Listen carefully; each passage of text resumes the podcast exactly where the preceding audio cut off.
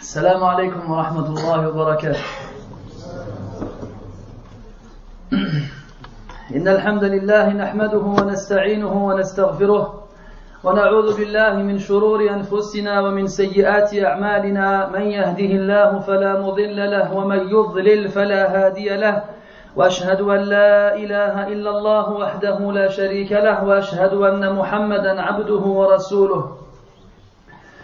يا أيها الذين آمنوا اتقوا الله حق تقاته ولا تموتن إلا وأنتم مسلمون. يا أيها الناس اتقوا ربكم الذي خلقكم من نفس واحدة وخلق منها زوجها وبث منهما رجالا كثيرا ونساء. واتقوا الله الذي تساءلون به والأرحام. إن الله كان عليكم رقيبا. يا أيها الذين آمنوا اتقوا الله وقولوا قولا سديدا. يصلح لكم أعمالكم ويغفر لكم ذنوبكم. ومن يطع الله ورسوله فقد فاز فوزا عظيما.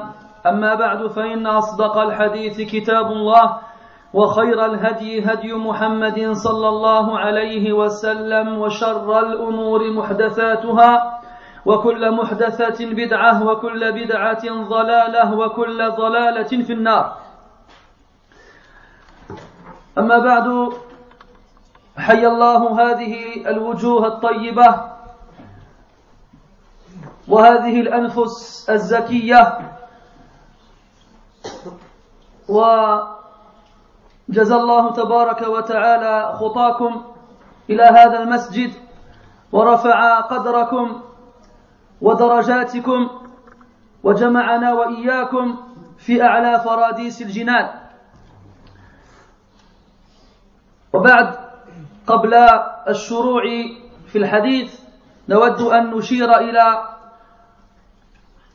نقطة مهمة ألا وهي تتعلق بموضوع الكلمة. فقد ألزمت إياها ولم يكن لدي خيار في فيها.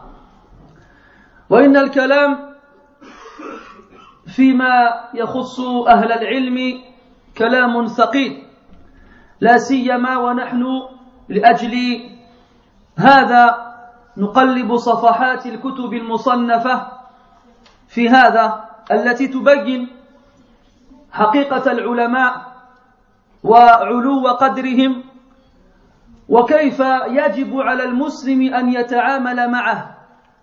وإذا قارنا بين ما هو واجبنا وبين ما هو حقيقتنا فنخشى أن تكون هذه الكلمات التي تخرج من أفواهنا حجة علينا لا لنا.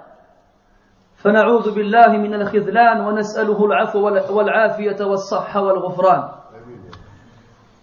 ثم نتشجع ونرجو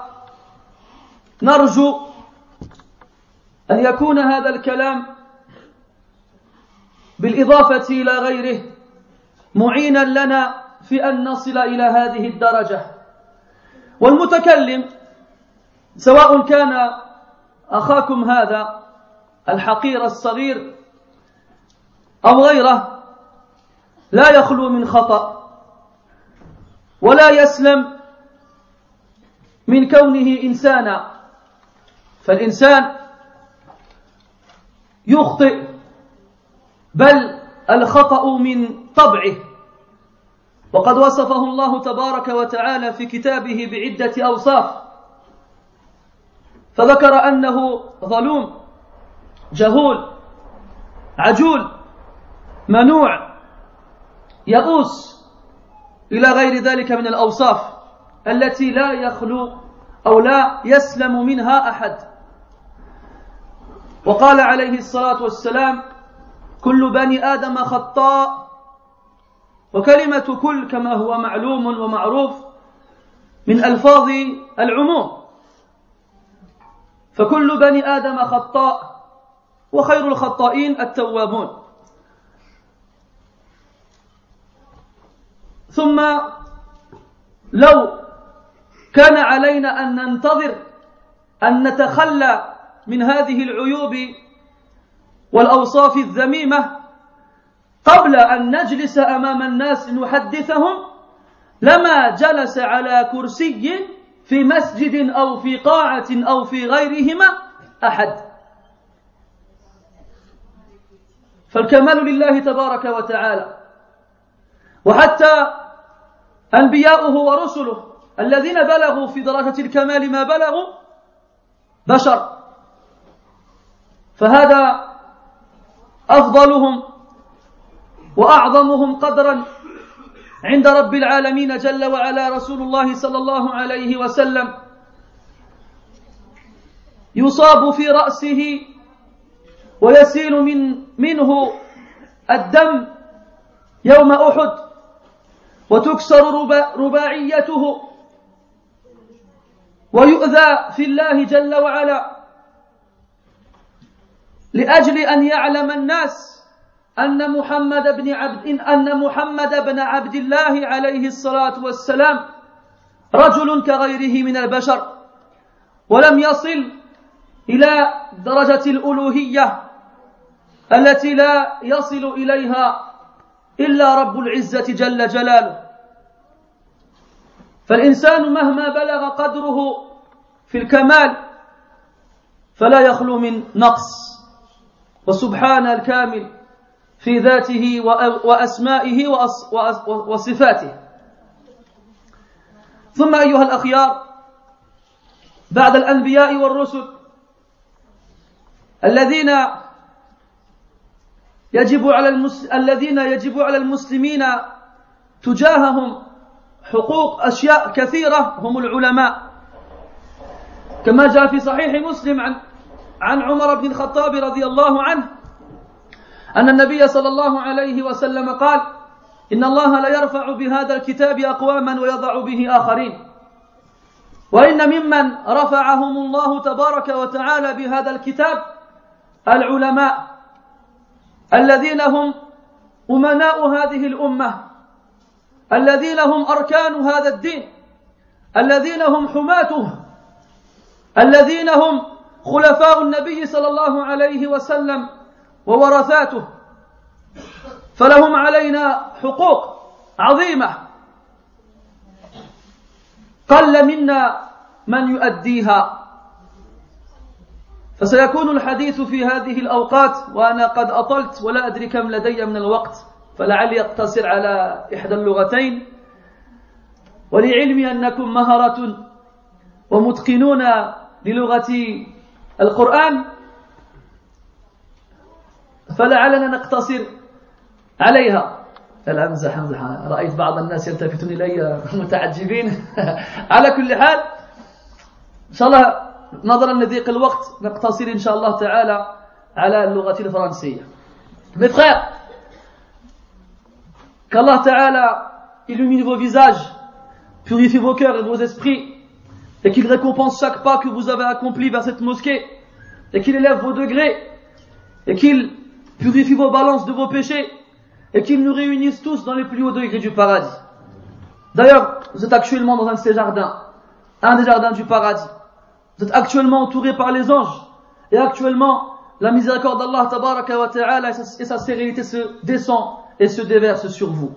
Et lorsque vous quitterez cette assise, sachez que vous quitterez cette assise avec vos péchés pardonnés. Et même si vous êtes venu pour autre chose que pour écouter le cours, vous en profiterez, car ce genre d'assise, personne n'en ressort malheureux. Mes frères, avant de commencer, sachez que le sujet que je vais traiter avec vous maintenant m'a été, entre guillemets, imposé et je ne l'ai pas choisi. Et sachez qu'il est difficile pour quelqu'un d'insignifiant comme moi de parler de personnes grandes comme les savants. Lorsqu'on prépare ce genre de conférence, hein, tout à l'heure avec euh, les frères avec qui on est venu, on écoutait une conférence d'un cheikh qui s'appelle Abdelkarim al-Khudayr, et il dit que on l'a surpris en lui demandant ce sujet et que si on lui avait laissé le choix, il n'aurait pas accepté. Et on comprend à travers cette parole qu'en fait, il vient, il sait pas de quoi il va parler, tu parles de ça, et puis c'est parti. Et tu fais un dal, c'est un livre. C'est les ulama Nous, il nous faut des heures à préparer, à ouvrir les livres, à tourner les pages pour pouvoir vous, vous parler. Donc pendant qu'on prépare les cours, on réunit ce qu'on a comme livre à la maison et on tourne les pages et on lit. Et on est donc confronté à énormément d'anecdotes qui nous racontent la vie de ces savants et aussi des gens qui les accompagnaient. Et après on s'arrête, on on prend un peu de recul, on boit un verre d'oasis et on compare. On compare entre nous comment on est et eux comment ils étaient. Et après on a honte. On a honte de devoir aborder ce genre de sujet. On a peur. On a peur, Wallah, que ces paroles qui sortent de nos bouches et qui arrivent dans vos oreilles, elles soient un argument contre nous et pas pour nous. Mais on s'encourage et on se dit qu'il faut être optimiste et qu'à force d'en parler un jour peut-être on y arrivera. Ah, il faut rester positif. Et l'être humain, mes frères, il est dans sa nature voué à se tromper. L'être humain, Allah tabaraka wa ta'ala étant son créateur, nul en dehors de lui ne le connaît mieux que lui.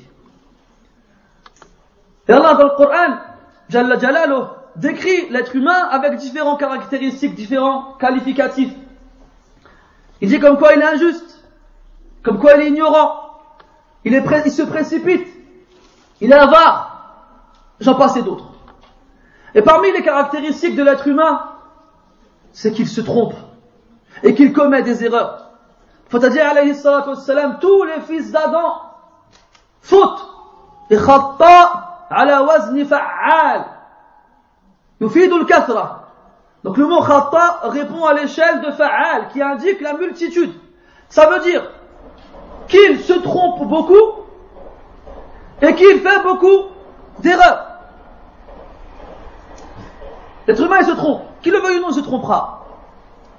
Et Allah tabaraka wa ta'ala est celui qui a atteint la perfection absolue. La yadillu rabbi wa la yansa. Mon Seigneur ne se trompe pas et n'oublie pas. Quant aux créatures, elles ont en elles l'imperfection. Et cette imperfection a pour but de nous rappeler à tous que le seul à avoir atteint la perfection, c'est Allah subhanahu wa ta'ala. Et même parmi les êtres humains, ceux qui ont atteint les plus hauts degrés de la perfection humaine, qui sont les prophètes et les messagers, ont à travers certains événements montré leur imperfection. À titre d'exemple, durant la bataille de Uhud, le prophète sallallahu alayhi wa sallam fut blessé à son noble visage et son noble sang coula et ses dents furent cassées. Et il, il a souffert.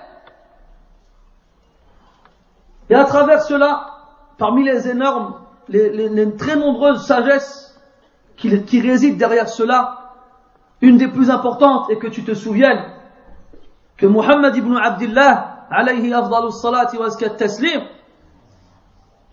reste un être humain qui est, comment dirais-je, sensible à la douleur, qui n'est pas immortel, qui n'est pas à l'abri à ce que son sang coule. Pour que tu te rappelles que quel que soit le degré que l'être humain atteindra, il restera un être humain. Et le seul à être à l'abri de tout défaut, de tout manquement, c'est Allah subhanahu wa ta'ala. Si on devait attendre, nous en tant qu'orateurs et prédicateurs et prêcheurs et autres, d'être dénués et dépourvus de tout défaut, avant de s'adresser à vous, il n'y aurait personne qui parlerait à personne. Et comme il disait Ibn Jawzi, on ne trouve des compliments à faire aux autres que parce qu'Allah wa ta'ala cache nos péchés les uns aux autres. C'est pas parce que mes qualités sont visibles que tu peux me faire des compliments. C'est pas pour ça. C'est parce que mes défauts te sont cachés. Et mes péchés te sont cachés حتى قال رحمه الله لولا ستر الله علينا لما دفن بعضنا بعضا s'il n'y avait pas cette préservation qu'Allah Ta'ala met sur nous vis-à-vis de nos péchés, on se serait même pas enterré. Personne ne se serait enterré. On me ramène ton corps, lui là, ça va pas, je l'enterre même pas. Et pareil moi quand je meurs. Donc l'erreur, elle est là. Et le péché, il est sur nos épaules. Et si ce n'est le pardon d'Allah Ta'ala et sa miséricorde, on fait partie des perdants. comme nos parents l'ont dit, Adam wa Hawa, wa illam taghfir lana wa tarhamna, ish, lanakunanna min al-khasirin. Si tu ne, nous pardonnes pas, ne fais pas miséricorde, on fera partie certes des perdants. À la après les prophètes et les messagers, mes frères, les êtres humains qui ont atteint le degré le plus proche de la perfection sont les savants. Le prophète sallallahu alayhi wa nous dit, Allah tabaraka wa ta'ala élève par ce livre, par le Coran, des gens et en rabaisse d'autres. Allah il élève des gens par le Coran, il en rabaisse d'autres. Et parmi ceux qu'Allah tabaraka wa ta'ala a élevés par le Coran, il y a les savants. Ces personnes qui, par leur science et le sacrifice de toute une vie, à l'apprendre, le mettre en pratique et à l'enseigner, deviennent des piliers de cette religion. Ils font partie de ceux qui la protègent et qui la préservent. Comme il disait Sheikh al-Uthaymin, si un innovateur il rentre dans une maktaba, dans une bibliothèque, dans laquelle tous les livres sont écrits par des savants reconnus et de confiance, et que cet, innovateur se met à prêcher ses innovations, est-ce qu'un livre va venir, il va s'ouvrir et va lui répondre? Non. Il va rester seul devant des murs qui lui feront, qui, ne lui répondront pas. Alors que si un étudiant il rentre dans cette pièce-là, ou un savant, et il entend les inepties ou les ambiguïtés qui sortent de la bouche de cet innovateur, il lui répondra avec les preuves évidentes et les textes authentiques, et il coupera et il mettra fin à ces ambiguïtés et préservera les gens d'être perturbés par ces inepties.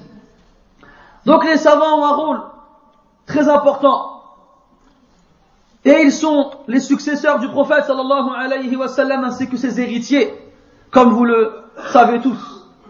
C'est pour cela qu'ils ont vis-à-vis de nous des droits très importants. Et malheureusement, nous sommes bien peu à les remplir, ces droits, et à les appliquer comme il se le doit.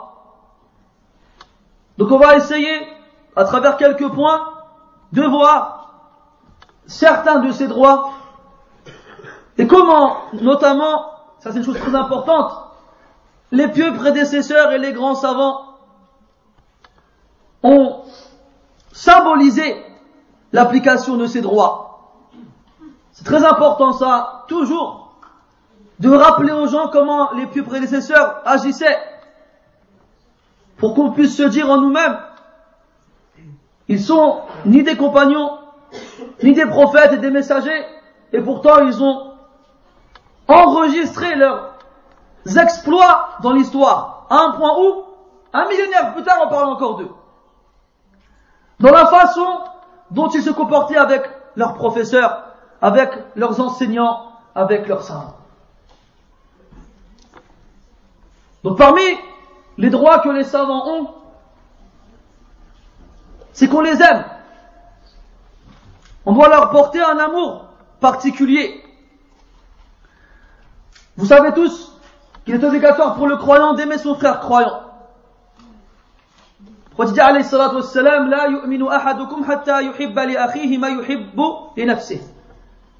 Nul d'entre vous ne croira réellement tant qu'il aimera pour son frère ce qu'il aime pour lui-même.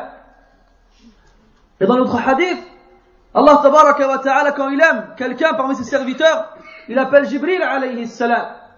Et lui dit, Ya Jibril, inni uhibbu fulanan fa Oh Jibril, j'aime un tel. Alors aime-le. Et Jibril l'aime. Ensuite, Jibril alayhi salam s'adresse aux anges, aux habitants du ciel, ou bien des cieux, et il les informe qu'Allah tabaraka wa ta'ala aime un tel. Alors aimez-le, et il l'aime. Et ensuite, les anges se répandent sur terre, et répandent l'amour d'Allah tabaraka wa ta'ala ainsi que le leur de cette personne aux créatures, alors il est aimé. Et dans ce hadith, le prophète sallallahu alayhi wa sallam ne précise pas de qui il s'agit parmi les serviteurs d'Allah tabaraka wa ta'ala. Mais il n'y a aucun doute que les savants qui mettent en pratique leur science, qui sont reconnus et de, confiance, sont les prioritaires dans cela. Allah dans le Coran nous dit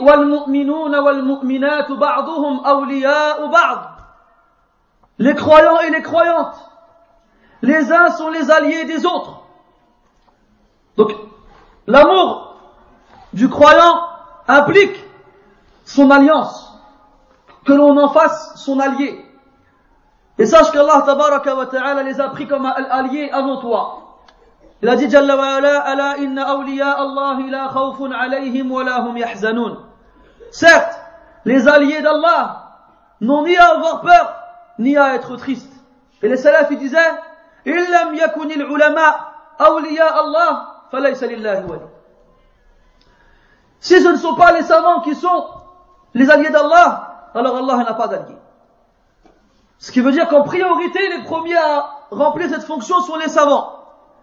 Donc on se doit d'aimer les savants et on se doit de les avoir comme alliés, de leur montrer une alliance pure et grande. Ali radiallahu anhu disait Mahabbatul ulama dinun yudanu Allah bih Aimer les savants, c'est une religion avec laquelle on se rapproche d'Allah tabaraka wa ta'ala. وقال ابن تيمية رحمه الله تعالى فيجب على المسلمين بعد موالاة الله تعالى ورسوله صلى الله عليه وسلم موالاة المؤمنين كما نطق به القرآن خصوصا العلماء الذين هم ورثة الأنبياء Il est obligatoire pour les musulmans de prendre Allah tabaraka wa ta'ala comme allié ainsi que son messager sallallahu alayhi wa sallam. Et il est aussi obligatoire de prendre les croyants comme alliés, comme le Coran l'a exprimé, et en particulier les savants, car ils sont les héritiers des prophètes. وقال ابن القيم رحمه الله فإن الله سبحانه وتعالى عليم يحب, يحب كل عليم. ah, qu'est-ce l'heure la prochaine fois je confisque le téléphone Ça marche pas?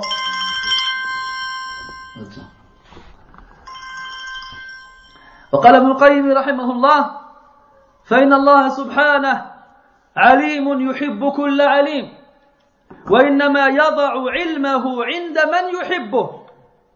فمن أحب العلم وأهله فقد أحب الله وذلك مما يدان به. من القيم رحمه الله الذي الله جل وعلا le savant, l'omniscient. Et il et Allah تبارك وتعالى donne sa science à celui qui aime.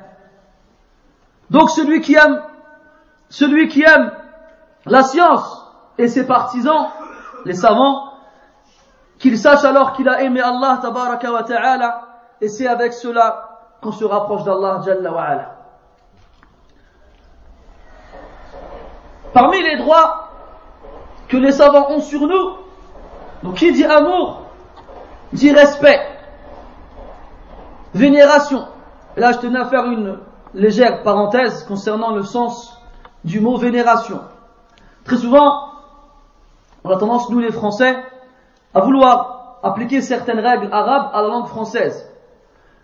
À savoir que chaque langue a ses particularités et dispose d'un certain champ de synonymes ou d'homonymes plus ou moins variés, que ce soit en arabe ou en français ou, autre.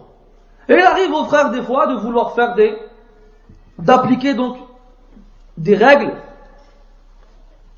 par rapport à les traductions françaises. Exemple, j'adore le chocolat. Il y a beaucoup de gens qui vont trouver ça étrange, non, on n'adore que Allah.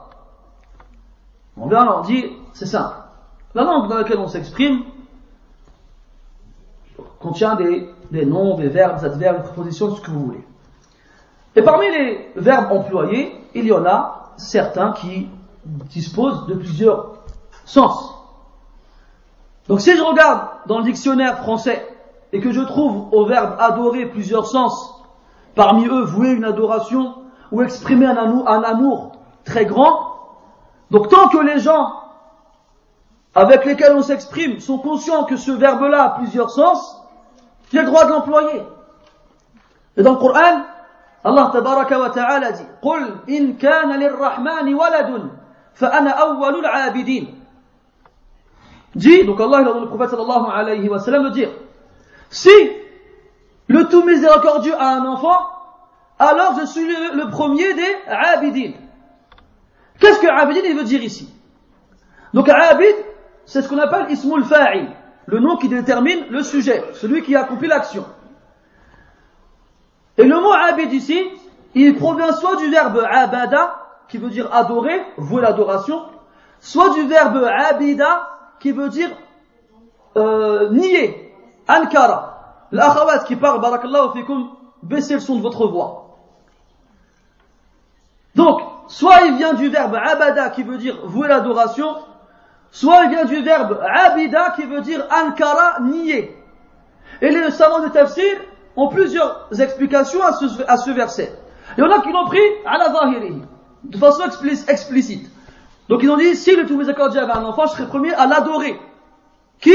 L'enfant. Qu'Allah Ta'ala, donc disait à son prophète, d'adorer autre que lui, même dans une supposition. Deuxième éventualité, c'est que ça reviendrait à Allah Ta'ala. Si le tout miséricordieux avait un enfant, eh ben je resterai le premier à adorer le tout miséricordieux. Mais là, il y a ce qu'on appelle rakaka, c'est-à-dire un manque de d'éloquence dans la phrase, si, c'était le sens voulu. Et comme le Coran a atteint le summum dans l'éloquence, cette explication est aussi à mettre de côté. Et Al-Shinqiti, dans Adwa al-Bayan, il a opté pour la troisième explication, que Abid ici, c'est le ismul fa'il de abida, qui veut dire ankara, qui veut dire nier. C'est-à-dire, قل إن كان للرحمن ولد والتقدير إن كنتم تزعمون أن للرحمن ولدا فأنا أول العابدين أي فأنا أول المنكرين لما تزعم تزعمون وتدعون C'est-à-dire que si vous prétendez que le tout miséricordieux a un enfant, alors je suis le premier à renier cela. Et c'est le sens le meilleur du verset, comme, Ibn, comme Al-Shinqiti rahimahullah y a fait référence dans Adwa al-Bayan. Idan, Abid ici, est-ce qu'il a le sens de l'adorateur? Oui ou non? Taïd, je me suis mal exprimé. Abid en arabe, est-ce qu'il a le sens de l'adorateur? Oui. Est-ce qu'il a un autre sens aussi? Oui. Est-ce qu'Allah dans le Coran il a employé le sens, le verbe ici, avec lequel des deux sens de l'adoration ou bien du fait de renier la chose? De renier. Donc si c'est jaïz fil c'est permis en arabe, dans le Coran, pourquoi ça ne le serait pas en français? Il y a plein d'exemples comme ça. Je sais pas, quelqu'un vient, il, tu ta roue à la crever, tu l'appelles, vient me donner un coup de main, il vient, tu changes ta roue, après tu arrives à l'heure à ton rendez-vous. Tu dis c'est grâce à lui, je suis arrivé à l'heure. Après tu dis, eh, faut pas dire c'est grâce à lui, c'est grâce à Allah. Est-ce que ça veut dire que c'est pas grâce à Allah si ou bien ils parlent de grâce, fadl, kada, kada, ils rentrent dans des يتعمقون في بعض المسائل التي لا علاقة لها بلغتنا هذه الفرنسية هذه. Ils rentrent dans des questions euh, grammaticales ou bien d'ordre, euh, euh, comment ça s'appelle, rhétorique, qui n'ont aucun rapport avec la langue française. Pourquoi j'ai dit tout ça Je m'en souviens plus. Hein La vénération, Donc, j'ai dit le respect, vénérer. Vénérer al-mutabadir la ce qui va venir à l'esprit en premier, ce serait quoi? Quelqu'un, il vénère quelqu'un. Là, vénérer, ça peut vouloir dire aussi faire preuve d'un respect énorme. C'est vrai que la langue française en termes de synonyme est assez pauvre par rapport à la langue arabe, cependant malgré tout, elle dispose quand même d'un certain, de certains trésors dans lesquels on peut puiser différents, différents mots. Ce serait bien d'ailleurs que nous tous, qui avons l'intention et l'objectif de devenir des poètes dans la langue arabe, des personnes qui la maîtrisent sur le bout des doigts, moi, c'est un avis personnel, mais je trouve difficile quand même pour quelqu'un qui ne maîtrise pas sa langue natale, qui est la langue française, malgré tout. Comment tu veux passer à une autre langue et la maîtriser, alors que celle que tu parles depuis ta naissance, tu la maîtrises pas? Hein? Donc c'est important qu'on fasse un effort lorsqu'on se parle en français, qu'on fasse un effort et qu'on le parle bien. On arrête de nous prendre pour des, gens sans papier. Ça m'est déjà arrivé. Une fois, je dit, je viens de France, quoi, c'est ça, ouais. Il ne croit pas. Donc, le second des droits qu'on cite aujourd'hui, c'est le respect. Montrer l'importance qu'ils ont à nos yeux. Que ce soit dans la façon dont on s'exprime, on s'adresse à eux, ou même dans les choses qui les entourent. Et là, les savants rivalisent dans cela.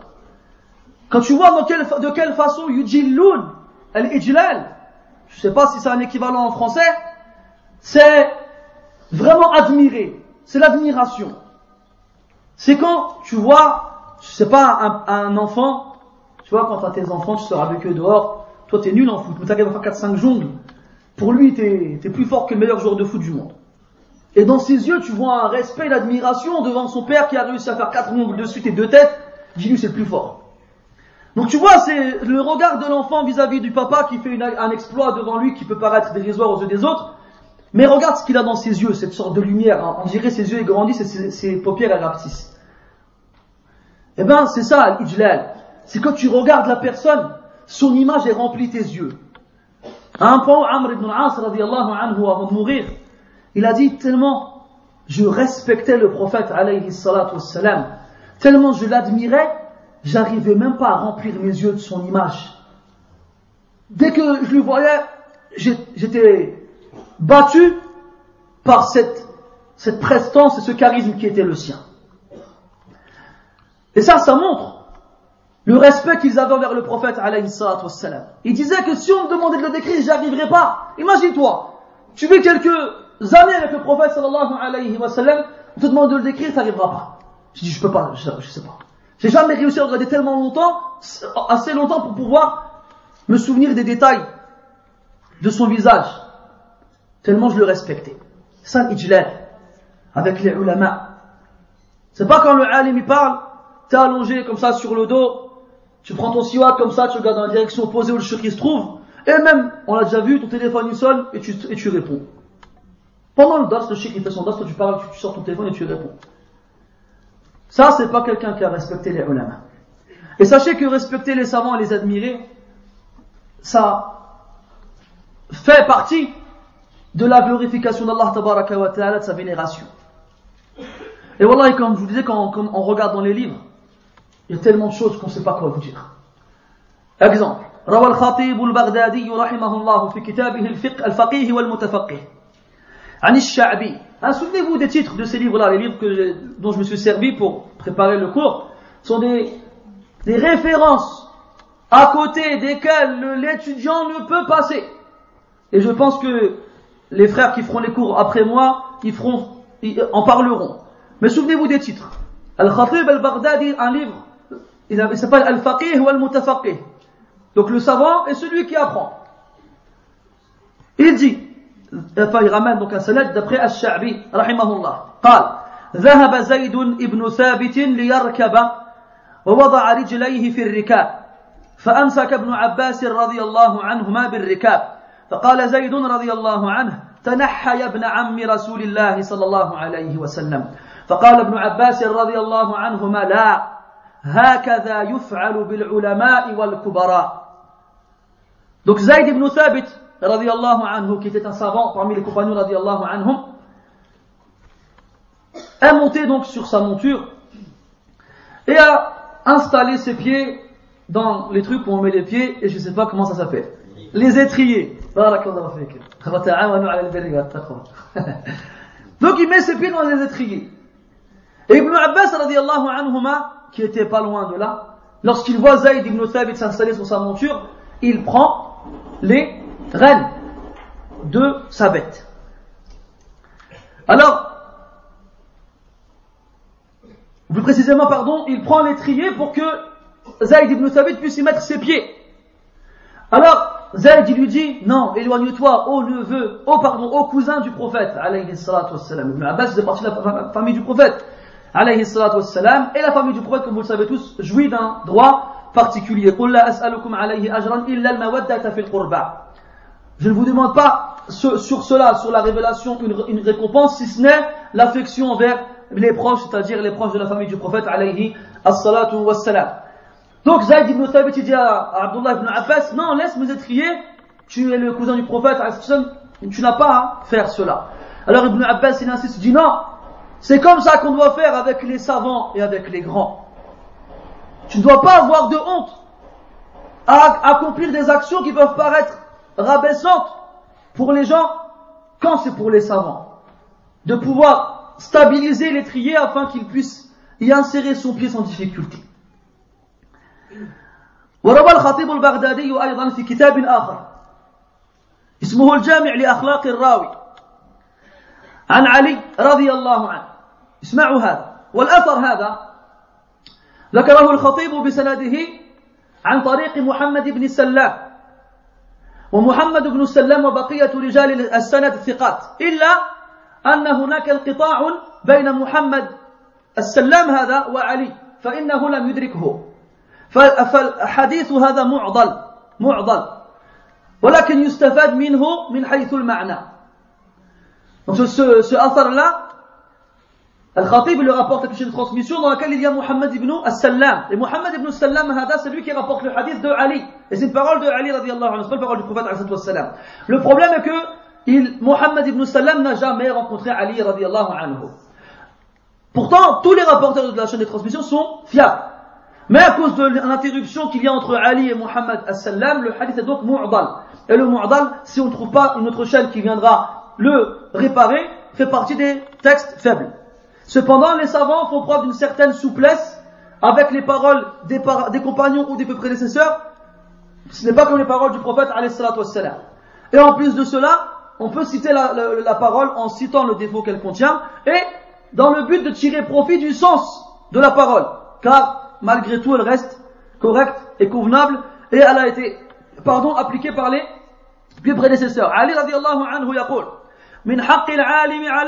أن تسلم على القوم عامة وتخصه بالتحية وأن تجلس أمامه ولا تشيرن عنده بيديك ولا تغمز بعينيك غيره ولا تقولن قال فلان خلاف قولك ولا ولا تغتابن عنده أحدا ولا تطلبن عثرته وإن زل قبلت معذرته وعليك أن توقره لله تعالى. وإن كانت له حاجة سبقت القوم إلى خدمته. ولا تسار في ولا تسار في مجلسه. ولا تأخذ بثوبه. ولا تلح عليه إذا كسل. ولا تشبع من طول صحبته. فإنما هو كالنخلة donc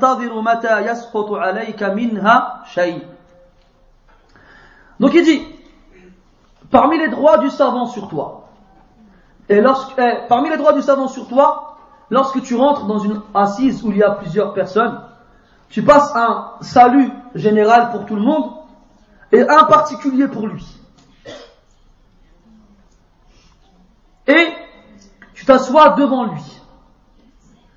Et lorsque tu t'assois devant lui, tu ne, tu ne gesticules pas, ou bien tu ne montres pas du doigt à n'importe qui en face de lui.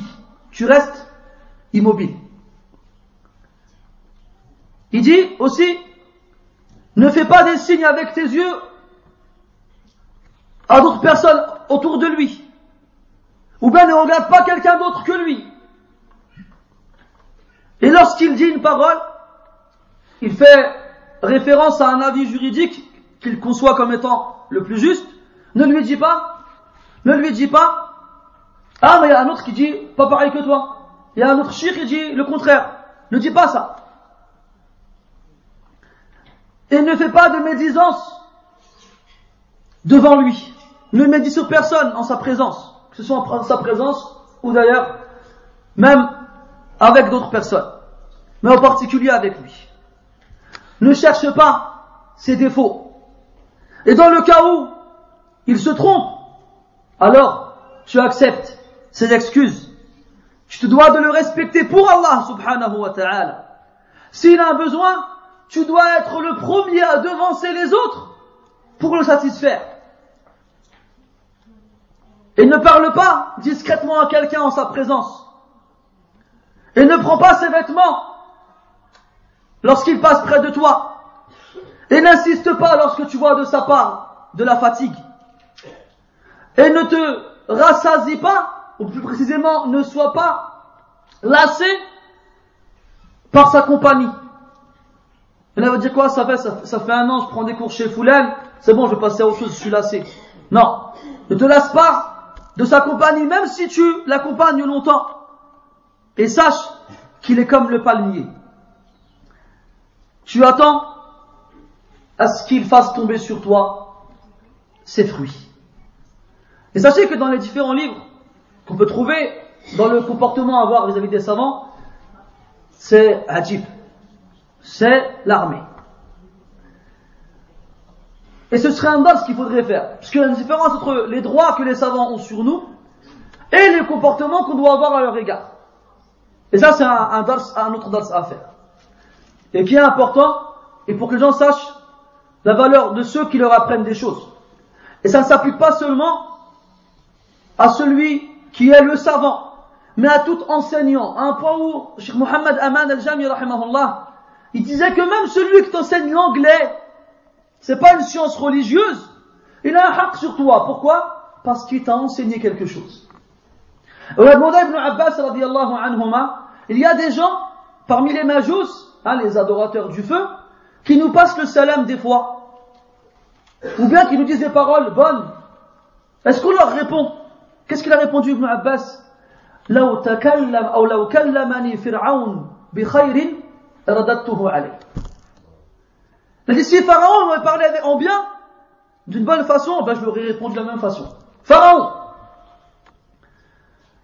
Comme quand une personne qui a un haq sur toi, qui t'a enseigné quelque chose, même s'il peut paraître à tes yeux insignifiant, Wallah, il a un droit sur toi. À un point où certains savants disaient parmi les salafs, Minhum shu'ba rahmatullah alayhi, Man akhadtu anhu hadithan fa lahu abd.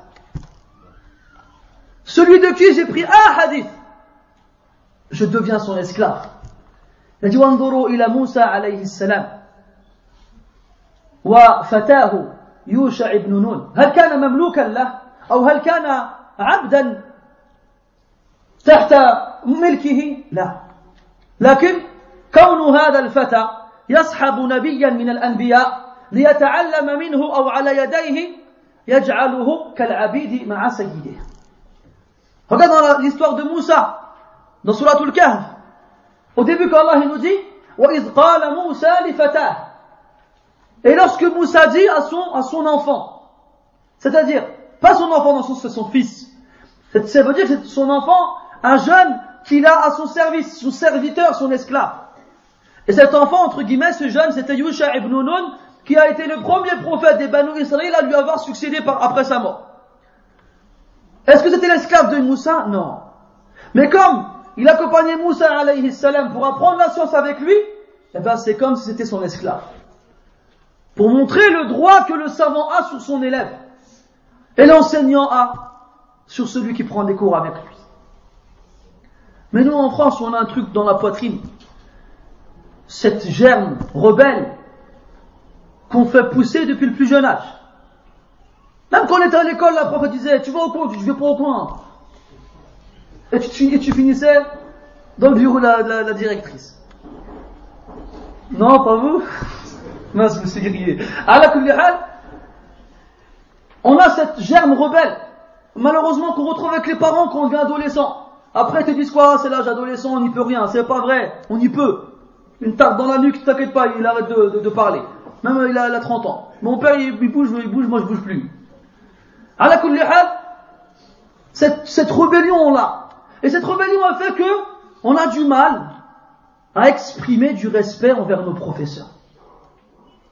On a du mal à lui montrer qu'il a un droit sur nous. On se dit quoi C'est bon, lui aussi, c'est un Français comme nous. Hein. Lui aussi, il a vécu dans les quartiers. Lui aussi, il joue au foot quand il était petit. Lui aussi, il a le même âge que moi. Des fois même, il est plus jeune que moi. Bah, tiens. Pourquoi je le respecterais? C'est bon, il connaît trois quatre versets, ça mais c'est bon Malheureusement. Et après, on s'étonne pourquoi les frères ils prennent des cours pendant des mois, des années, et, toujours à la fin rien. Si tu veux pas respecter la personne qui parle, au moins respecte ce qu'il a et ce qu'il te donne. Au moins. على كل حال سلفي disait من أخذت عنه حديثا فأنا له عبد فكيف بمن أخذت عنه الأحاديث التي لا تحصى ولا تعد Que dire de celui de qui tu as pris des dizaines de hadiths Tu peux même pas les compter tellement tu en as appris avec lui. Le Khatib al-Baghdadi toujours, souvenez-vous de lui, cet homme-là, rahmatullah alayhi, c'est euh, une conférence à lui tout seul. Donc il a dit dans le même livre, وإذا خاطب الطالب المحدث عظمه في خطابه بنسبته إياه إلى العلم مثل أن يقول له أيها العالم أو أيها الحافظ ونحو ذلك Il dit lorsque l'étudiant s'adresse au muhaddith, au traditionnaliste, il le respecte même dans la façon dont il l'appelle.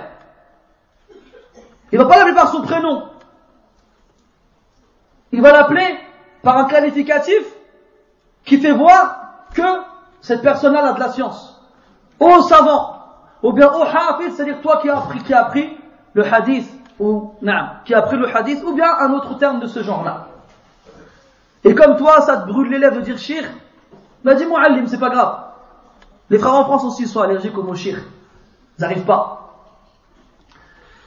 Va au bled, par exemple, tu vas chez les koutab, hein, les, gens connaissent les koutab, les mosquées où les enfants, les enfants apprennent le Coran. Ils ont des professeurs qui ont peut-être 10 ans ou maximum 15 ans de plus qu'eux. Ben, depuis tout petit, on leur apprend à, les appeler shir. On a fait shaïb. On n'est pas en de vous demander de nous appeler. C'est pas grave, ça pique les lèvres, ça gratte, ça gère ses lèvres, met du labello. Mais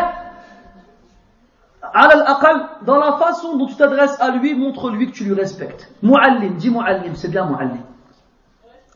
C'est awasf ala haqiqatihi. Il t'apprend quelque chose. Ismu al-fa'il.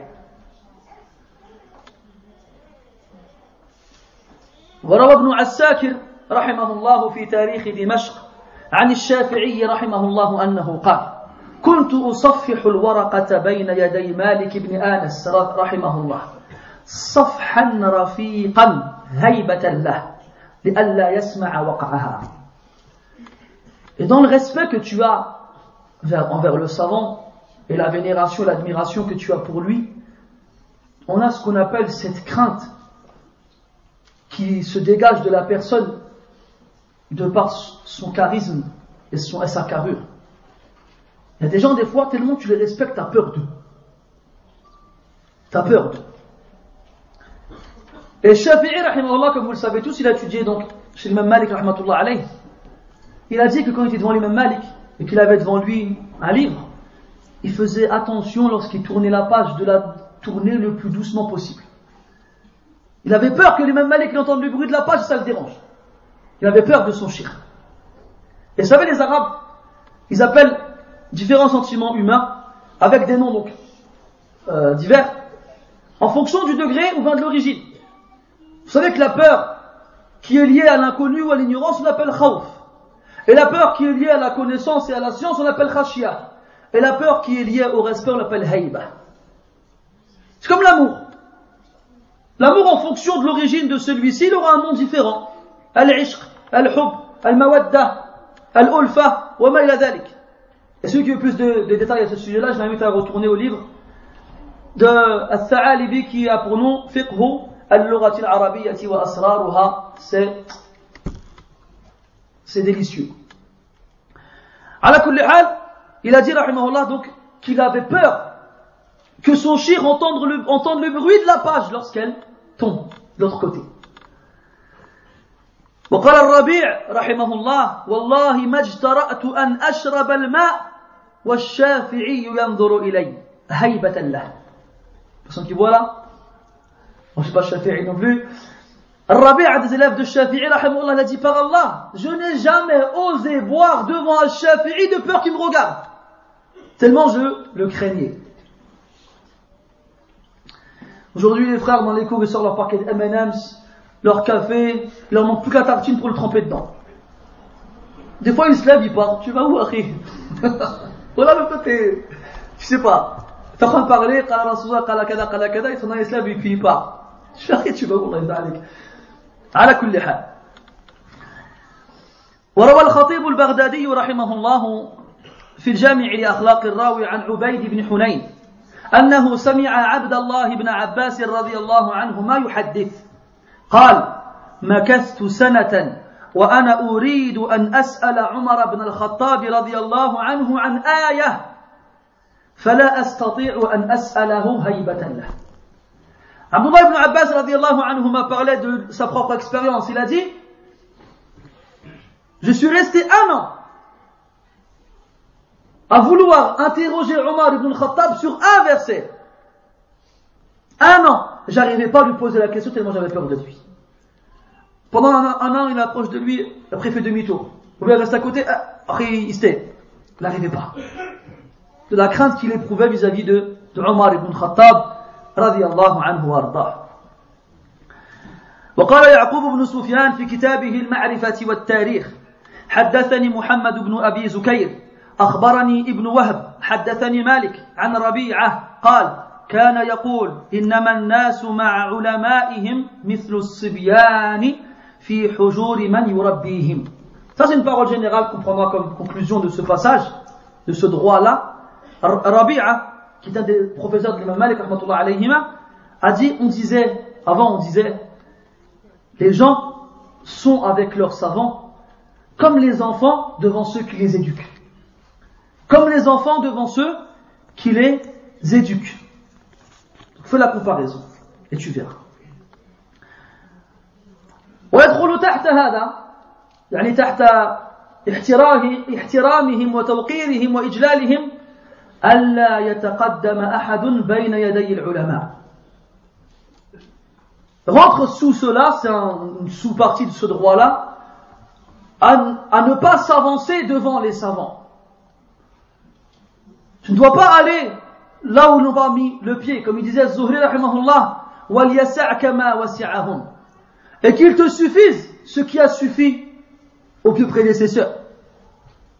C'est pas t'es dans une assise avec un shir, avec un savant, et on lui pose une question, toi tu fais, na'am, jawab kada. Comment tu, tu oses parler devant ton shir Celui qui t'a enseigné, toi tu oses devant, en sa présence, sans lui demander la permission, prendre la parole. Alors qu'on s'adresse à lui et on lui pose la question à lui, من أين أتيتم بهذا؟ كنت حديث مذكور في أو مروي في الصحيحين عن عبد الله بن عمر رضي الله عنهما قال قال رسول الله صلى الله عليه وسلم أخبروني بشجرة مثلها أو مثلها نعم مثلها مثل المسلم تؤتي أكلها كل حين بإذن ربها ولا تحت ورقها. فوقع في نفسي أي عبد الله بن عمر أنها النخلة. فكرهت أن أتكلم وثم أبو بكر وعمر. فلما لم يتكلما قال النبي صلى الله عليه وسلم هي النخلة. فلما خرجت مع أبي قلت يا أبتاه وقع في نفسي أنها النخلة. فقال ما منعك أن تقولها؟ فقال لو كنت قلت لو كنت قلتها كان نعم عمر لو كنت قلتها كان أحب إلي من كذا وكذا. قال عبد الله بن عمر ابنه ما منعني إلا أني لم أرك ولا أبا بكر تكلمت ما فكرهت Donc Abdullah ibn Umar radiallahu anhuma nous rapporte que le prophète sallallahu alayhi wa sallam a demandé aux compagnons radiallahu anhum informez-moi d'un arbre qui est comme le croyant. Il donne ses fruits tout le temps. Et il ne perd pas ses feuilles. Et il ne perd pas ses feuilles. Alors il a demandé au Sahaba, pour vous c'est quoi cet arbre-là qui ressemble au croyant Qui donne ses fruits tout le temps et qui ne perd pas ses feuilles. Alors Abdullah ibn Omar, qui était encore un jeune garçon, a pensé au palmier. Mais il a, refusé de répondre, alors que dans l'assise il y avait Abu Bakr et Omar qui se sont abstenus de répondre. il n'a pas répondu. Lorsque le prophète sallallahu alayhi wa sallam a vu que personne ne répondait, il a dit c'est le palmier. Après la fin de l'assise, Abdullah ibn Omar sort avec son père. Et il dit à son père, oh mon père, moi j'avais pensé au palmier quand le prophète a posé la question Alors Omar, il dit à son fils, pourquoi tu l'as pas dit? Si tu l'avais dit, ça m'aurait été préférable que ça et ça parmi les choses. Imagine la fierté que tu vas éprouver quand ton fils répond à une question posée par un savant que dire alors quand c'est celle du prophète alayhi salatu. Si tu avais répondu, ça m'aurait été préférable que telle et telle chose.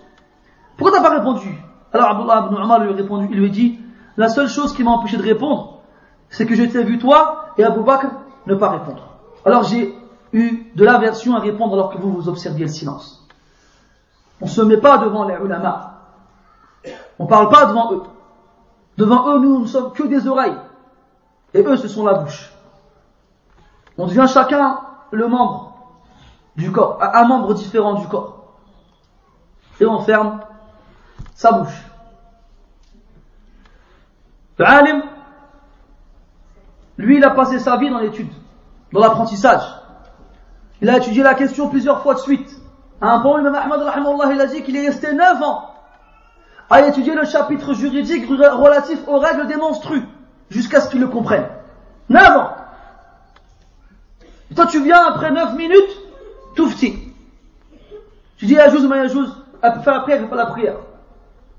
Alors que Ammatul Fuqaha, il considère le chapitre relatif aux monstrues comme faisant partie des chapitres les plus durs de la jurisprudence. وإن كان في هذا نظر من حيث كلام قاله العثيمين في الشرح الممتع من أراد التفصيل فليرجع إليه على كل حال c'est pas des choses à prendre à la légère nous moi en particulier on est des bricoleurs des débutants nous aussi donc ne vous étonnez pas si un jour vous nous dites vous nous posez une question vous dites jaïs et demain, on me dit non, non, là, yajouz. Parce qu'aujourd'hui, on lit un livre, et le lendemain, on, en lit un autre. Et Abu Hanifa, il a dit une parole comme ça. Il a dit, ne prenez pas de moi ou bien de Soufiane ou bien de dit, Aujourd'hui, on dit une parole, et demain, on en dira une autre. C'est pour ça que le savant, le vieillard, et on y viendra par la suite, si, ça va, ça va. Si, euh, on, a, on a le temps, Inch'Allah, on en viendra par la suite, que le savant âgé, il a des, particularités que le jeune n'a pas. Que le jeune n'a pas.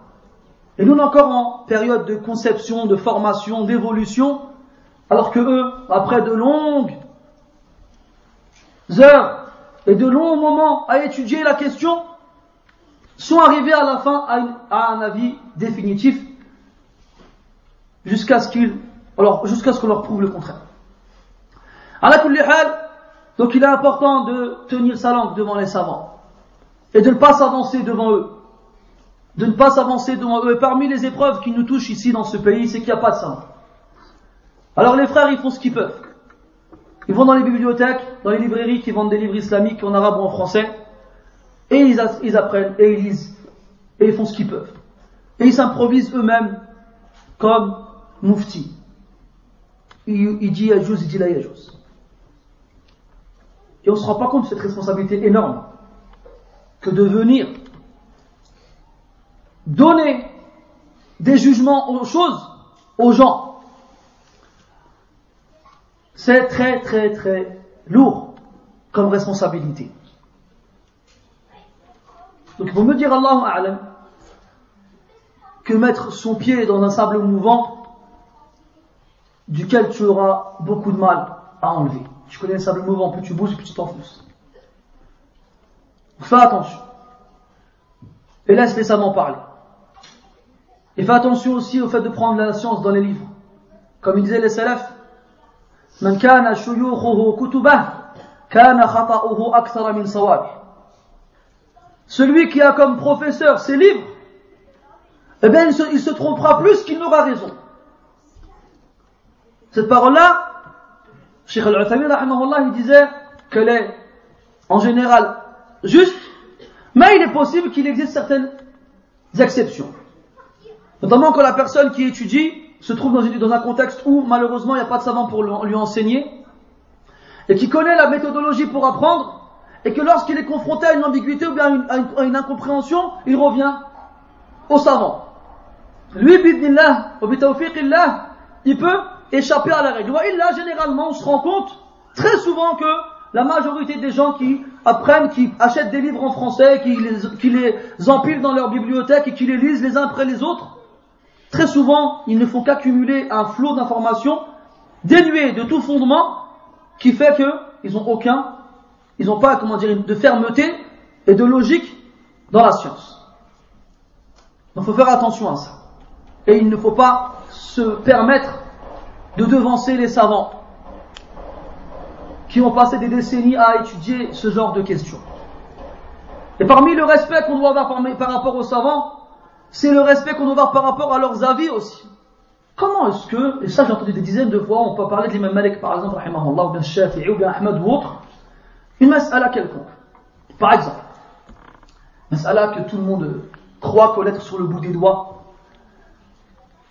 Ada, ou at-tanafful fi waqt al-nahi, fi al-masjid, ou fi Accomplir des prières surérogatoires dans les moments interdits.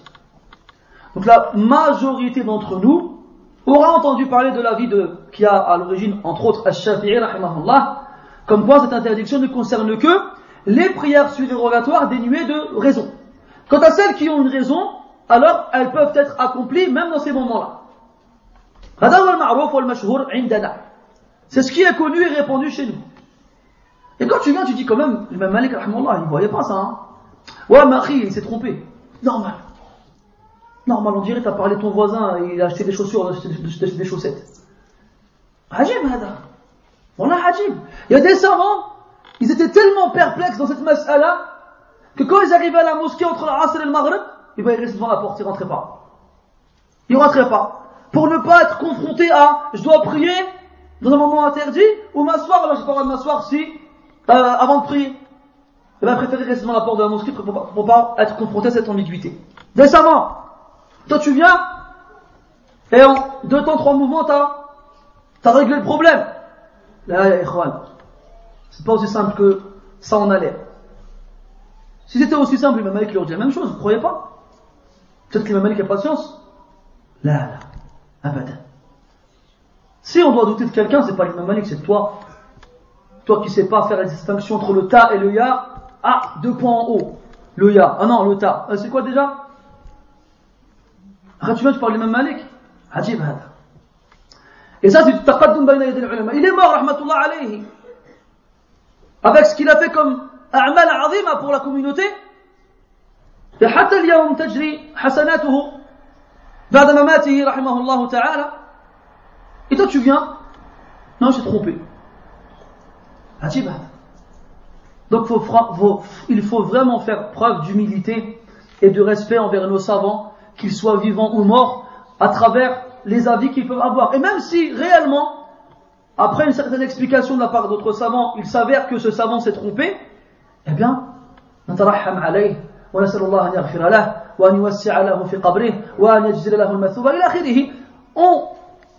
sait que c'est un savant, qui est un être humain, qui peut se tromper, qui peut faire des erreurs il a fait un effort de réflexion d'interprétation il n'a pas eu il n'est pas, arrivé à la, bonne, conclusion mais il est récompensé par Allah ta'ala et, ainsi de suite c'est ça le comportement qu'on doit avoir vis-à-vis -vis de cela Parmi les droits que les savants ont sur nous, c'est de défendre leur honneur. De défendre leur honneur et de ne pas les insulter ou parler en mal sur eux. On connaît tous le hadith dans lequel le prophète sallallahu alayhi wa sallam nous informe qu'Allah jalla wa ala dit Man adali ou man adali waliyan faqad adantuhu bil harb. Celui qui prend un de mes alliés comme ennemi, certes je lui déclare la guerre. Certes je lui déclare la guerre, comme on l'a dit في مقدمة الدرس العلماء أولياء الله. Et sache que le prophète sallallahu alayhi wa sallam a dit كما رواه أحمد وغيره عن أسماء عن أسماء بنت زيد رضي الله عنها أن النبي صلى الله عليه وسلم قال من ذب عن عرض أخيه ذب الله النار عن وجهه يوم القيامة Celui qui défend l'honneur de son frère, Allah, Jalla wa ala, défend son visage de l'enfer le jour du jugement. Protège son visage de l'enfer afin le jour du jugement. قال ابن جماعة الكندي الكناني رحمه الله في كتابه تذكرة السامع والمتكلم Souvenez-vous de ce livre-là aussi. Ibn Tadkiratu Sami' livre très important. Il a ومن ذلك أن يعظم حرمته ويرد غيبته ويغضب لها فإن عجز عن ذلك قام وفارق ذلك المجلس Donc il dit, parmi les droits que le savant a sur les autres, est que tu vénères son honneur, la sacralité de ton shir. Quelle est l'importance à tes yeux Et que si quelqu'un médit sur lui en ta présence, tu le défends. Tu le laisses pas parler sur le shir en, mal. Et tu t'énerves pour cela. Et si tu es incapable de défendre le shir ou t'énerver pour cela, alors au minimum tu te lèves et tu pars. Et tu ne restes pas avec ceux qui médisent sur lui.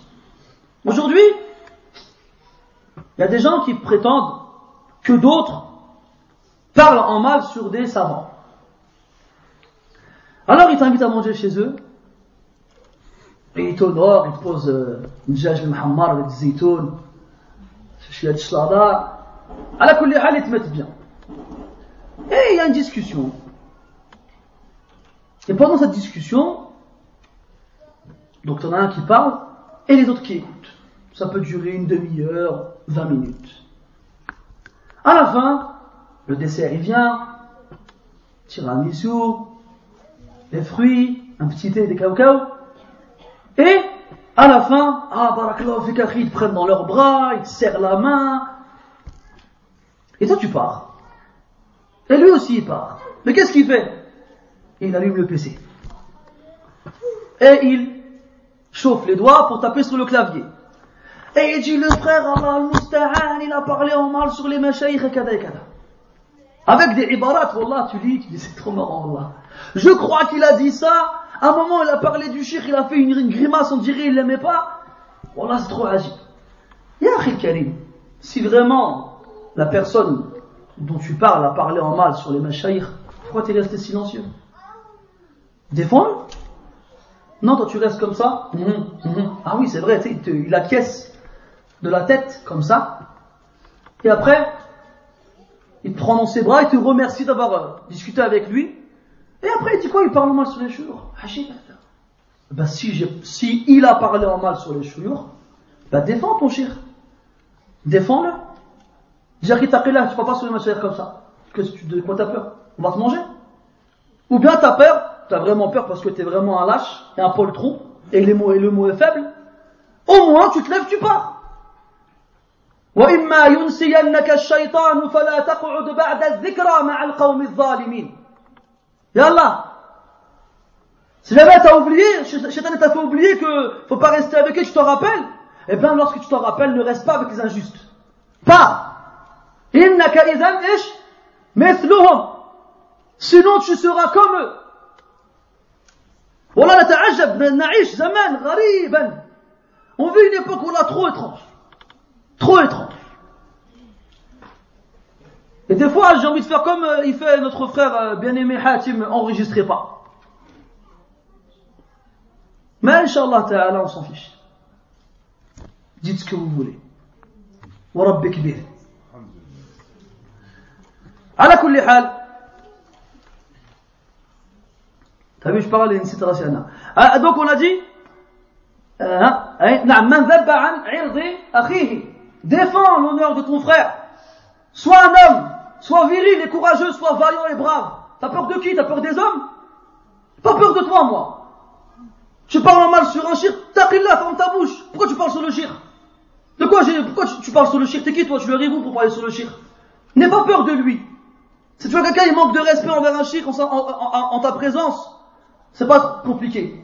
Soit tu es un homme, un croyant, qui respecte ses, ses professeurs et qui les défend et qui n'a pas peur des gens, ou soit malheureusement, la yukallifullahu nafsan illa wus'aha, t'as pas cette force et ce courage, alors au minimum tu te lèves et tu pars.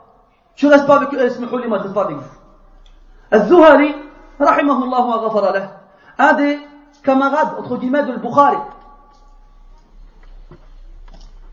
il mettait en garde contre le Bukhari dans ses assises il disait من اختلف إلى البخاري أو محمد بن إسماعيل فلا يجلسن إلينا il disait comme ça celui qui va voir le Bukhari qui vient pas chez nous الزهري et l'imam muslim une fois il était dans une, une, une assise de Zuhali الله et quelqu'un a posé une question sur Al-Bukhari on a toujours eu des comme ça يا شيخ ما قولكم في البخاري يقول يقول كلام كلاما لا نعتنقه لا تجلسوه ولا تجالسوه ولا تأخذوا العلم منه Vous croyez ça bien que d'aujourd'hui يا حسرة Il dit non, non, non, non, il dit des paroles, nous on n'est pas d'accord avec ces paroles-là. Ne vous asseyez pas avec lui, ne prenez pas la sens de lui. Al-Bukhari, je vous parle. Hein. Ne croyez pas que Zuhali c'est quelqu'un de loin. Al-Zuhali c'est min Ahl Sunnah aussi.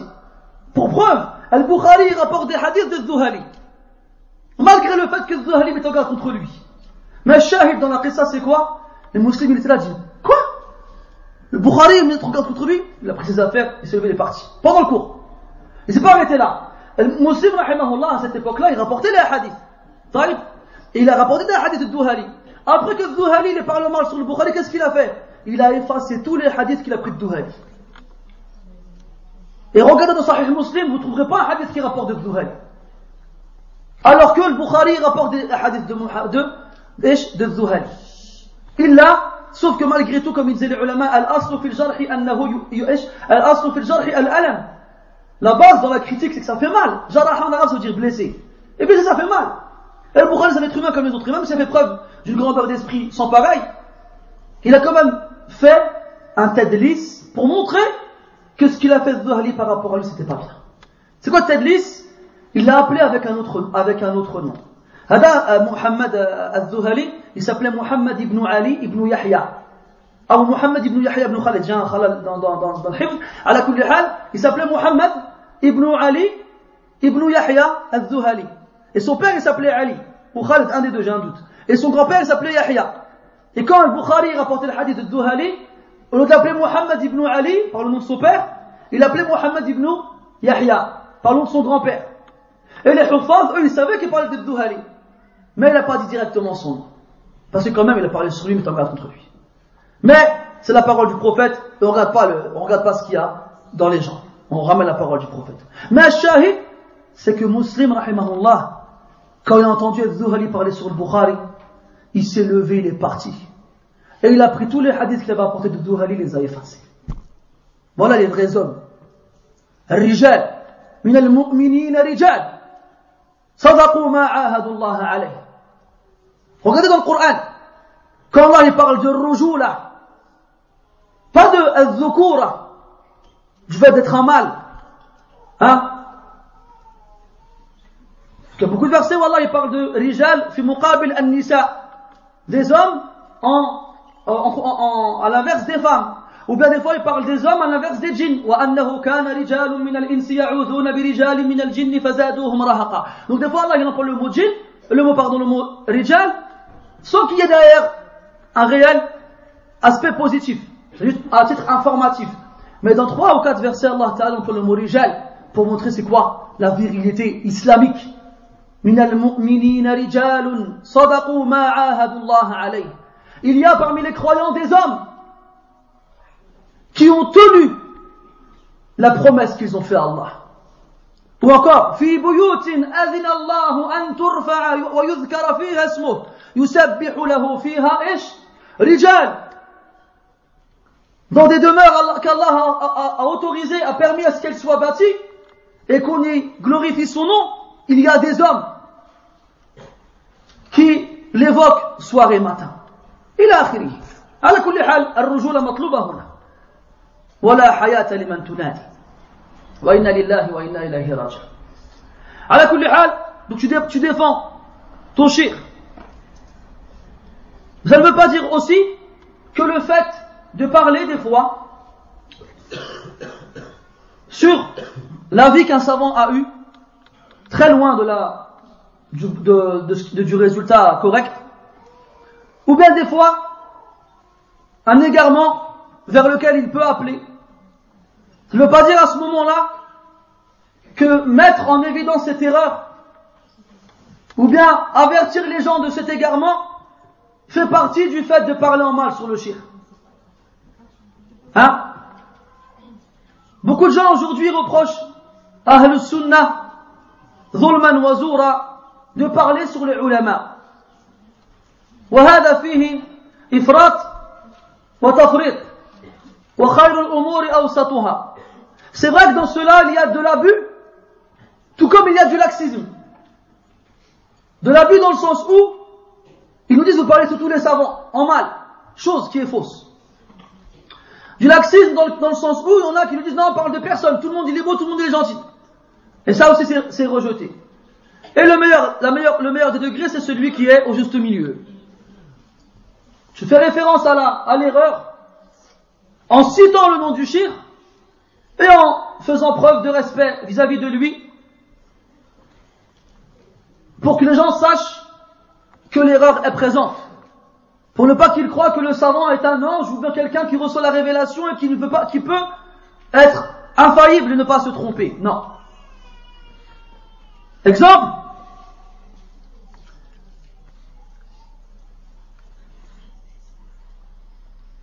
قال الذهبي رحمه الله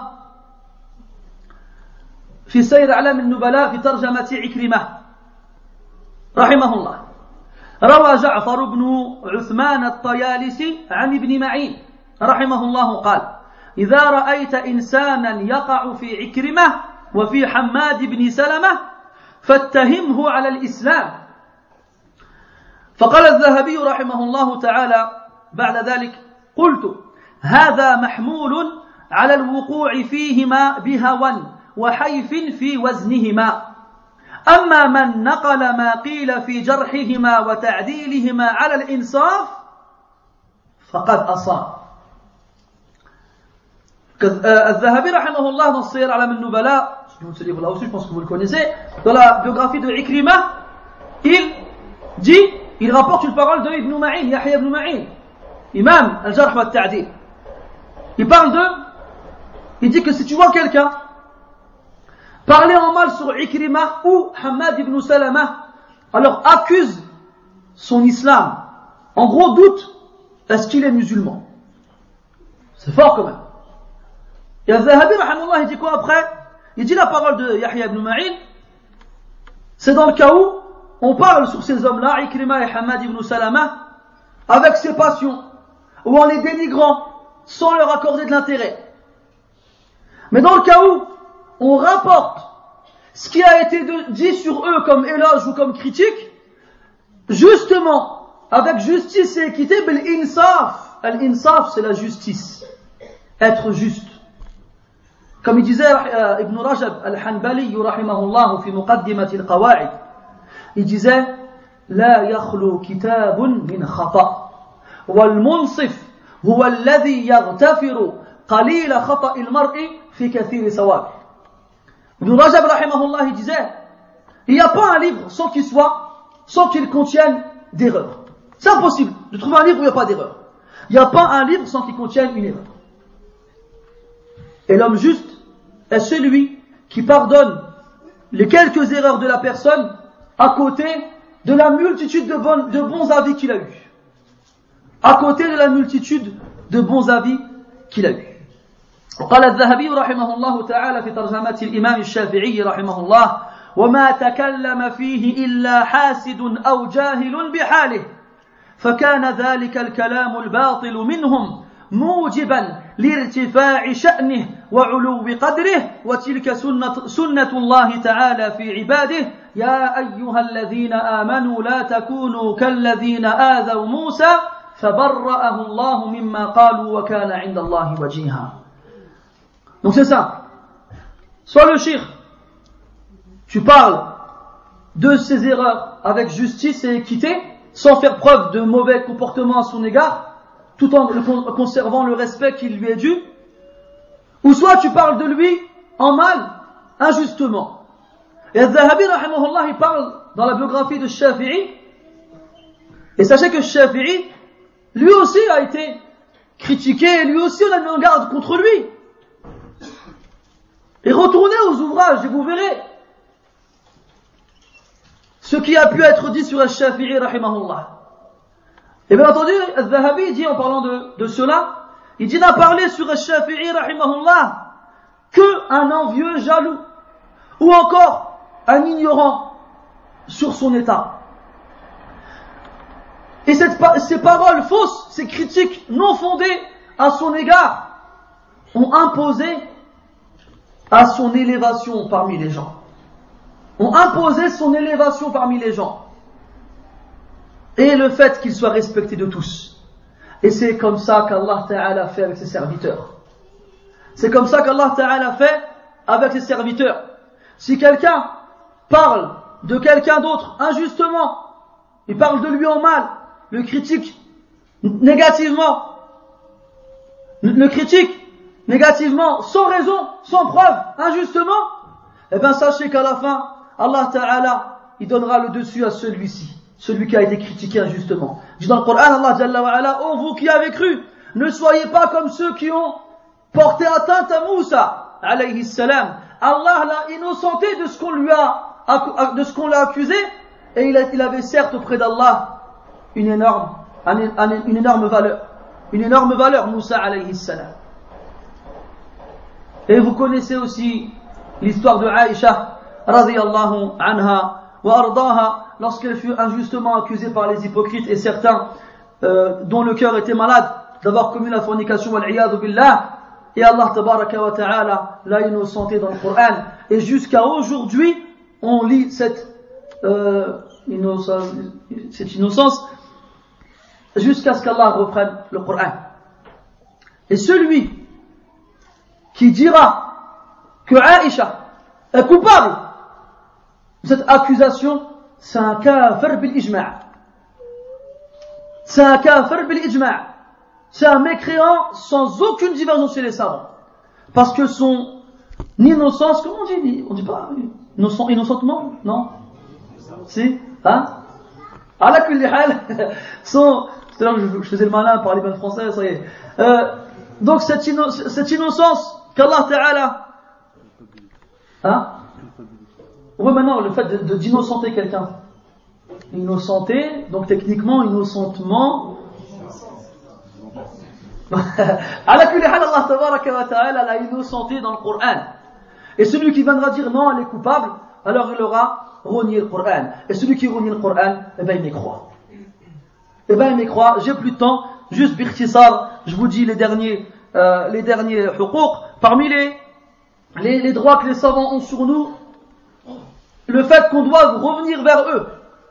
Allah dit dans le Coran, فَاسْأَلُوا أَهْلَ الذِّكْرِ إِن كُنْتُمْ لَا تَعْلَمُونَ Demandez aux gens du rappel si vous ne savez pas. Et a dit Jalla wa ala wa law radduhu ila ar-rasul wa ila ulil amri minhum la'alimahu alladhina yastanbitunahu minhum. Et s'ils s'en étaient remis aux messagers et à ceux qui ont le commandement parmi eux, eh ben, ils auraient su ceux qui ont déduit cela des textes. Les savants sont ceux qui déduisent les règles et les jugements des textes. C'est pour cela que dans le cas où on a une ambiguïté, une ignorance, une hésitation, on doit revenir vers eux pour qu'ils nous éclairent et nous guident vers le droit chemin. Et les salafs, rahmatullahi alayhim, rivalisaient dans cela sur le fait de toujours revenir aux savants, même si eux-mêmes étaient des savants, ils ne se précipitaient pas à répondre avant de consulter les autres savants pour savoir quel avis ils devaient donner. Aussi, parmi les droits qu'ils ont sur nous, qu'on leur obéisse. Allah dans le Coran dit Ya amanu Allah wa wa ulil amri minkum vous qui avez cru obéissez à Allah et obéissez aux messagers ainsi que ceux parmi vous qui ont le commandement. Et les savants ont dit que rentrent dans cela ceux qui ont le commandement de catégorie, les gouverneurs et les savants. Les gouverneurs et les savants.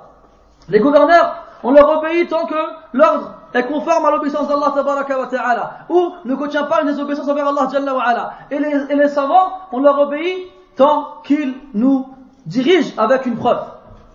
Quant à l'imitation aveugle et, le fanatisme, il n'est pas toléré. Et on ne doit pas s'accrocher aux savants, quoi qu'ils disent, sous prétexte qu'on l'aime énormément. Il faut se rappeler qu'il reste un être humain et qu'il est possible qu'il n'ait pas la réponse à la question, ou bien qu'il est possible que le hadith en question dans lequel il y a la réponse ne nous soit pas parvenu. Il a donc fait un effort de réflexion. À la le shir, quand il nous donne un avis, ou bien quand on, fait référence à lui, et qu'on se rend compte que l'avis en question n'est pas correct, on ne doit pas le suivre de ce, dans cela. التقليد الأعمى هذا حرام كما ذكره ابن تيمية رحمه الله وهو بمنزلة الميتة لا تؤكل إلا في الضرورة هذا التقليد donc l'imitation elle est comme la bête morte qui est interdite à la consommation sauf dans le cas où on a rien d'autre et on craint la mort. Et comme on a dit que les savants pouvaient se tromper et qu'il fallait pas s'accrocher à leurs avis lorsqu'ils nous est on, a vu à travers bien sûr les paroles d'autres savants qui n'étaient pas correctes eh bien on se doit leur trouver des erreurs euh, pardon on se doit leur trouver des excuses. On se doit de leur trouver des excuses et de ne pas leur en vouloir pour cela comment leur en vouloir alors qu'Allah ta'ala les récompense pour l'effort de réflexion qu'ils ont accompli et l'erreur qu'ils ont accomplie elle leur est pardonnée d'ailleurs à titre indicatif Ibn Abidin يذكر في حاشيته عن المزني رحمه الله تعالى أنه قال قرأت كتاب الرسالة على الشافعي رحمه الله ثمانين مرة فما من مرة إلا وكان يقف على خطأ فقال الشافعي رحمه الله هي أبى الله أن يكون كتابا صحيحا غير كتابه غير كتابه المزني رحمه الله الذي j'ai lu le livre de Al-Risala écrit par Al-Shafi'i à Al-Shafi'i 80 fois et il n'y a pas durant l'une de ces fois, une fois, où il m'arrêtait pas sur une erreur. C'est lui qui a écrit le livre. Hein. Et Al-Mouzani, son élève, il lui lit le livre. Et il lui dit chaque fois, ah, il y a une erreur, ah, il y a une erreur, il y a une erreur. Et Al-Mouzani, il est étonné, quand même, il y a des erreurs dans ton livre. Après, Shafi'i dit, hey, Allah, il refuse qu'un autre livre que le sien, il soit parfait. Allah, il refuse qu'un autre livre que le sien, il soit parfait. Le seul livre exempt de toute erreur, c'est le Coran. ولو كان من عند غير الله لوجدوا فيه اختلافا كثيرا. S'il venait d'autre qu'Allah, ils y auraient trouvé énormément d'incohérences. أما غيره من الكتب المصنفة فهي متعرضة للخطأ. فكما كيف يوصف صحيح البخاري يقال أصح الكتب المصنفة بعد كتاب الله. Le plus authentique des livres écrits après le Coran le plus authentique. Ce qui veut dire qu'il n'est pas au même degré dans l'authenticité que le Coran, ou bien dans la présence, euh, plutôt dans l'absence de d'erreur. Et enfin, je m'arrêterai là, un point très important, c'est d'accrocher, de faire en sorte que les gens soient accrochés à leurs savants, notamment les personnes âgées et les jeunes, qui ont tendance malheureusement à ne pas connaître la présence et l'existence de leurs savants. Il faut les rappeler, il faut rappeler aux gens qu'il y a des savants, alhamdulillah, à tout moment, euh, dans toute époque, et qu'il faut revenir vers eux. Et c'est une honte, voire une calamité à ce qu'on soit tous capables de donner des noms d'acteurs, de sportifs, de chanteurs, et qu'on soit incapable de donner le nom de trois ou quatre savants existants aujourd'hui. Plus que ça encore, quand on ignore le nom des savants de nos propres pays. Le nom des savants de nos propres pays, des, fois on dit quoi Il n'y a pas de savants au Maroc, il n'y a pas de savants en Algérie, il n'y a pas de savants en Mauritanie. Ya subhanallah. اسكت حسن لك اسكت ما تبينش بعد جهلك tais-toi حسن dis je ne connais pas je ne sais pas s'il y a des savants au Maroc ou là ailleurs ou bien j'en connais pas mais dis pas, il n'y en a pas mutlaqan. Ajib. Comment ça, il n'y a pas de savants au Maroc ou ailleurs Comment ça? Regardez les anciens savants. La majorité, c'est même pas des Arabes. La majorité, c'est pas des Arabes. Al-Bukhari, Al-Tirmidhi, l'ont passé d'autres, Ishaq ibn Rahway, et, d'autres, et d'autres, et d'autres. C'est pas des Arabes. Al-Shinqiti, t'es d'où? Mauritanie. Mohamed Taqidin, il était d'où? Du Maroc. Euh, Hamad Ansari, il était d'où? Du Mali. J'en passe d'autres. Il y en a plein. Donc, walhamdulillah, il faut pousser les gens vers leurs savants et leur rappeler que les savants ils sont ici et ils sont présents, pas ici euh, en France, hein. mais qui sont sur terre, toujours présents, et qu'il faut revenir vers eux, qu'il faut revenir vers eux, et je m'arrêterai là, excusez-moi pour le ta'khir, et surtout revenir vers les vieux, les akabir, les grands, les grands savants, et faites attention aux petits. وارحل إلى عواصم الأمصار واعمد إلى أشياخها الكبار لا تأخذ العلم عن الصغار فإنه مظنة الصغار Déplace-toi vers les grandes villes et assis-toi devant les grands savants. Ne prends pas la science des petits. Ça va t'amener à la bassesse. Il y a même des hadiths là-dessus. Le prophète alayhi salatu wassalam a dit سئل النبي عليه الصلاة والسلام عن أشراط الساعة فقال عليه الصلاة والسلام إن من أشراطها أن يلتمس العلم عند الأصاغر au prophète sallallahu alayhi wa sallam quels sont les signes de la fin des temps Il a dit parmi les signes de la fin des temps qu'on recherche la science chez les petits. Après les savants ont divergé, les petits c'est quoi C'est les mubtadi'a ou bien c'est les jeunes Et beaucoup disent qu'il s'agit des jeunes, ceux qui sont encore jeunes. D'ailleurs, Abdullah ibn Mas'ud radiallahu anhu disait لا يزال الناس بخير ما أخذوا العلم عن أكابرهم وعن أمنائهم وعلمائهم فإذا أخذوه من صغارهم les gens ne cesseront d'être bien tant qu'ils prendront la science des grands parmi eux, des gens de confiance de leurs savants. Et lorsqu'ils prendront de leurs petits et des plus mauvais parmi eux, alors ils courront à leur perte. Abdullah ibn, Muslim ibn Qutaybata, rahimahullah, a demandé, a, a, a, a demandé quel est le sens de cette parole? La parole de Abdullah ibn Mas'ud. فقال لا يزال الناس بخير ما فقال يريد لا يزال الناس بخير ما كان علماؤهم المشايخ ولم يكن علماؤهم الأحداث لأن الشيخ قد زالت عنه ميعة الشباب الشباب وحدته وحدته وعجلته وعجلته وسفهه واستصحب التجربة والخبرة فلا يدخل عليه في علمه الشبهة ولا يغلب عليه الهوى ولا يميل به الطمع ولا يستزله الشيطان استزلالا استزلال الحدث ومع السن الوقار والجلالة والهيبة والحدث قد يدخل عليه هذه الأمور التي أمنت, أمنت على الشيخ فإذا دخلت عليه وأفتى هلك وأهلك J'ai fini. Donc ils ont demandé le sens de, cette parole-là. Il a dit, il voulait dire que les gens ne cesseront d'être bien tant que leurs savants seront les plus vieux parmi eux. Sahib shayba, celui qui a la barbe blanche. Et que, leurs savants ne soient pas les jeunes parmi eux, les les nouveaux, les jeunes. Le vieux, lui, la, légèreté de la jeunesse s'en est allée. Avec sa, avec sa, euh, son, comment dit, sa, son caractère tranchant et sa précipitation et sa sottise. Quand on est jeune, on est comme ça. On est dur les uns envers les autres, on est tranchant, on est comme des lames aiguisées prêtes à, trancher, et on se précipite, et on est sot. On est sot, on fait preuve de sottise. Alors que le, vieillard, tout ceci est parti. Il a de l'expérience, et ce genre de problème ne le touche plus. Et les ambiguïtés ne touchent plus sa science, ses passions ne prennent pas le dessus sur lui et sa nature ne l'emporte pas sur sa réflexion. Shaitan ne le fait pas glisser comme il fait glisser le jeune. Et celui qui a de l'âge, il a de la carrure. Et il inspire le respect. Alors que le jeune, tout ceci peut rentrer en lui. Tout ce qu'on a cité précédemment. Ces choses-là dont le vieillard est maintenant à l'abri.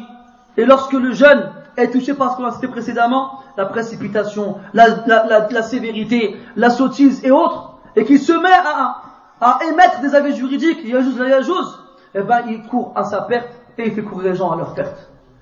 Ce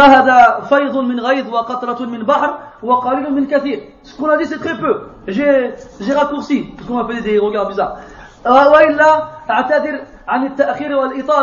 وأسأل الله تبارك وتعالى أن يجعل في هذا القدر كفاية وبركة ونسأله جل وعلا بأسمائه الحسنى وصفاته العلى أن يمن علينا بالعمل بعد أن من علينا بالتحدث بهذه الأشياء. فإن التحدث بهذه الأشياء على اللسان يسير. يسير ويسير وأما العمل بالأركان فهذا شيء آخر. نسأل الله تبارك الإخلاص والتوفيق. سبحانك اللهم وبحمدك أشهد أن لا إله إلا أنت نستغفرك ونتوب إليك وصلى الله وسلم وبارك على محمد وعلى آله وأصحابه أجمعين. والحمد لله رب العالمين وبارك الله فيكم أجمعين. وإياكم. Des minutes de pause, Inch'Allah, et on reprend avec... Euh,